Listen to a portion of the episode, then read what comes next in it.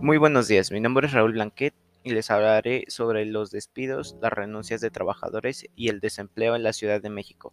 La emergencia sanitaria golpeó significativamente en México en cuanto a empleo, Muchas de las personas no estaban preparadas para esta situación y mucho menos se imaginaron que esto ocurriría.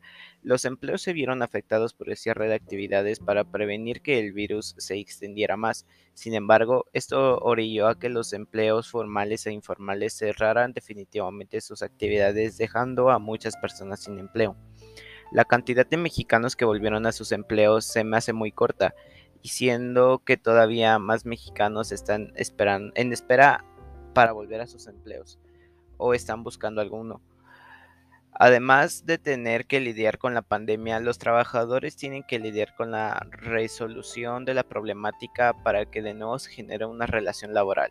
Durante los meses más duros en términos sanitarios, el mercado laboral de México recibió un fuerte impacto negativo con muchas suspensiones laborales, anulaciones temporales de prestaciones o despidos definitivos. Eh, aún se ha recuperado algunos empleos, esto se ha generado en distintas condiciones y todavía crece, aunque en menor ritmo. El número de trabajadores que se pide asesoría o reporta abuso ante la Profedet. La emergencia sanitaria el impacto de manera importante al mercado laboral.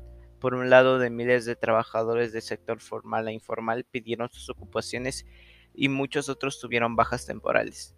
Este es un problema muy grave ya que se está deteniendo la economía en el país y no se están respetando los derechos laborales. Esperamos que las autoridades de la Ciudad de México hagan algo al respecto.